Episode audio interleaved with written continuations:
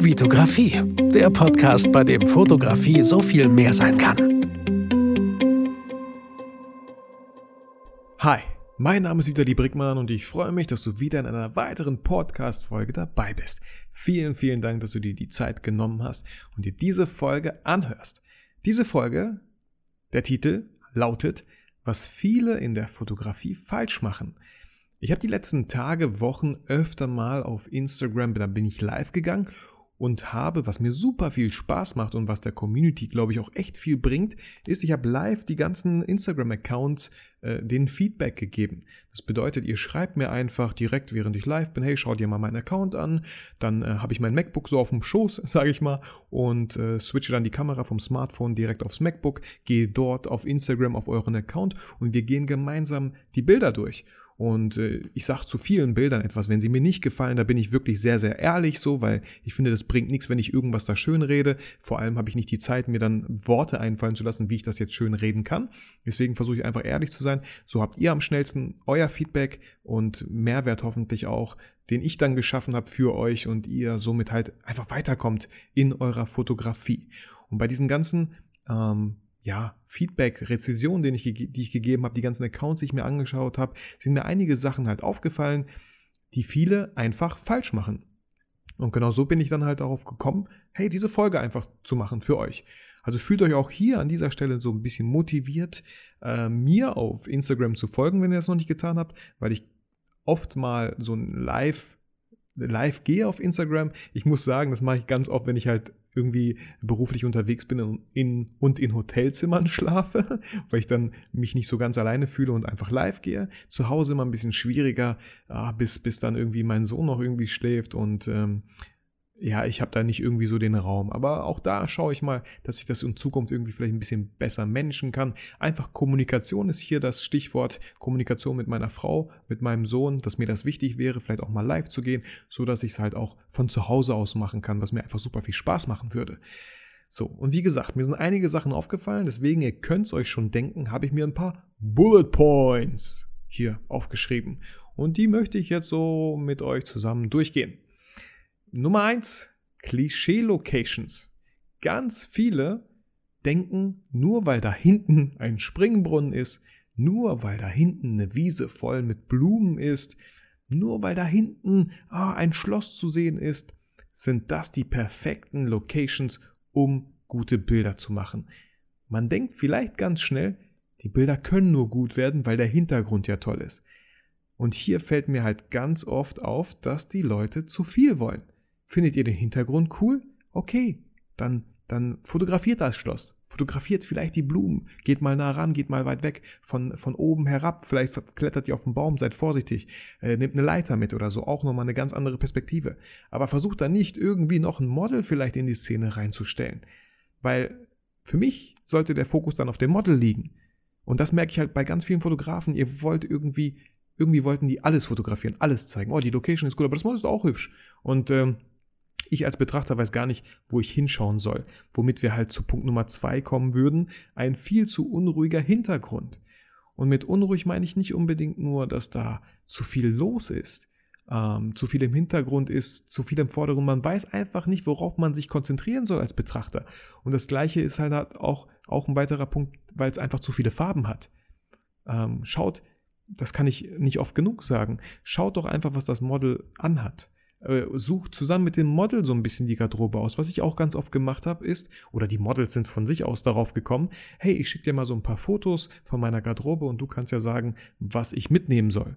Fand ich ganz cool, fand ich erstmal irgendwie so ein bisschen befremdlich, äh, so mir digital den Kleiderschrank anzuschauen, aber hat total Sinn gemacht. Weil warum soll die, das Model äh, den ganzen Kleiderschrank mitnehmen? Warum können wir nicht schon vorher irgendwie sagen, hey, lass mal diese drei Outfits nehmen?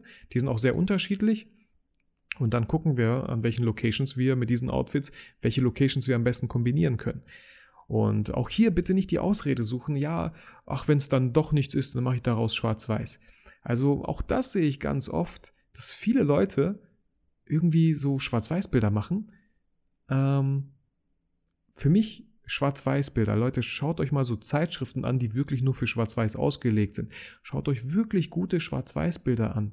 Also Schwarz-Weiß ist viel mehr als ein farbiges Bild einfach nur zu entsättigen. Also in Schwarz-Weiß kommen super toll Kontraste zur Geltung. Ähm, wenn Licht und Schatten eine Rolle spielt, da denke ich mir, wow, da kann Schwarz-Weiß sehr ausdrucksstark sein. Aber nur weil das farbige Bild nicht toll ist, könnt ihr nicht einfach denken, okay, dann mache ich es halt in Schwarz-Weiß.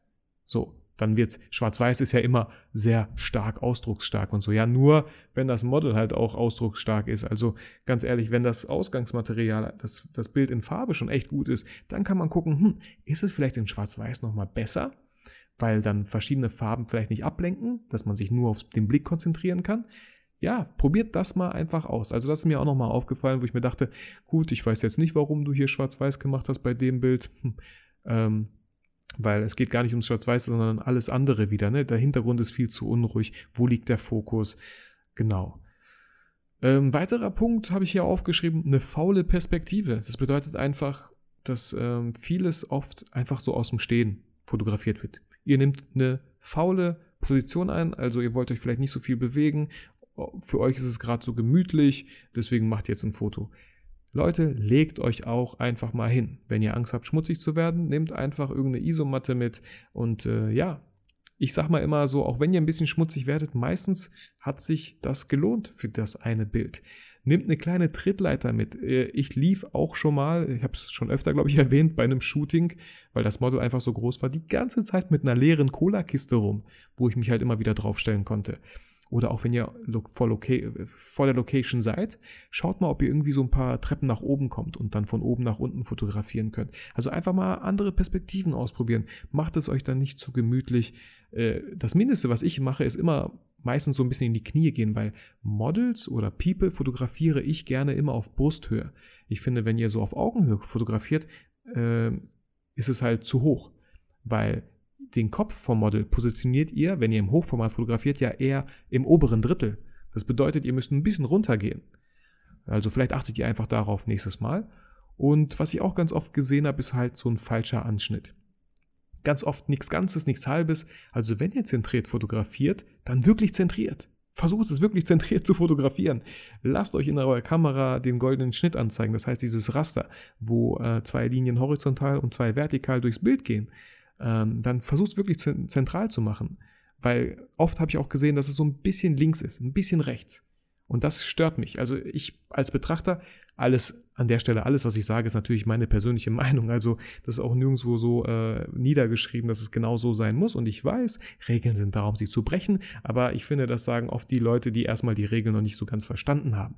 Wenn ihr die ganzen Regeln drauf habt, dann könnt ihr rumprobieren und die gerne brechen aber vorher sollte man doch so ein bisschen Portfolio aufgebaut haben, vor allem auf Instagram oder auf der Homepage, wo man sieht, okay, der beherrscht die Regeln. Und dann kann man sehen, wow, guck mal, hier bricht er die Regeln, cool, spannend, interessant. Genau, deswegen auch Anschnitt von äh, ganz wichtig, was ich oft gesehen habe, ist, wie schneidet ihr, wenn ihr anschneidet das Model, was ich auch oft mache, aber wie schneidet ihr sie an? Da gibt es so eine Regel, habe ich auch irgendwo gesehen, gelesen, schneidet auf jeden Fall nicht durch die Gelenke. Das bedeutet nicht durch das Handgelenk, vielleicht eher weiter unten bei der Handfläche oder ein bisschen weiter oben zwischen Ellbogen und Handgelenk. Wie gesagt, nicht durch den Hals, natürlich nicht durch den.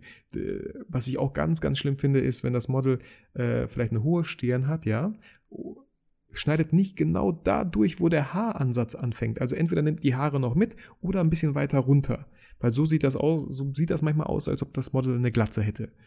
Genau. Auch nicht durch die Knie anschneiden. Ähm, ne? Guckt einfach da nochmal, auch gerne mal googeln, recherchieren, wo dürft ihr anschneiden, wo nicht. Auf Pinterest gibt es da auch ganz viele coole Sachen, wo ihr euch inspirieren lassen könnt. Und ja, druckt es euch aus fürs nächste Shooting, packt es in die Tasche, sodass ihr es immer dabei habt, falls ihr nicht wisst, weil es auch wirklich viel ist, worauf man achten kann, worauf man achten sollte, einfach eigene Checklisten erstellen, Sachen ausdrucken, festhalten. Ist halt wirklich super Sache, die ich selber auch noch ganz oft mache, weil wenn ich meine ganzen YouTube-Folgen produziere, habe ich immer oder oft festgestellt, als ich zu Hause war, hm, hätte ich mal gemacht, habe ich vergessen. Zack, kam es direkt auf die Checkliste und so gehen wir, die Zeit nehme ich mir auch ganz bewusst, egal wie stressig es manchmal sein kann, diese Checklisten durchzugehen, damit ich auf jeden Fall nicht irgendwas vergessen habe.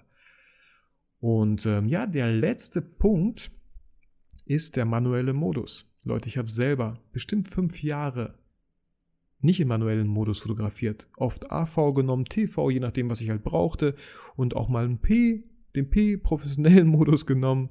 Natürlich nicht, sondern äh, für, für, für Profi. Das P steht nicht für Profi, Leute, sondern für äh, Programm. Pro Programmfotografie? Nee, jetzt bin ich selber raus. Sorry. Aber ihr wisst, was ich meine. Fangt so früh wie möglich an, im manuellen Modus zu fotografieren.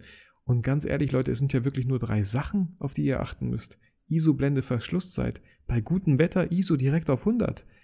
Die Blende, wollt ihr, wollt ihr, dass das Model hervorsticht aus dem Hintergrund oder nicht? Wenn ja, dann 1,8. Wenn nicht, dann versucht mal mit 5, 6 oder 8.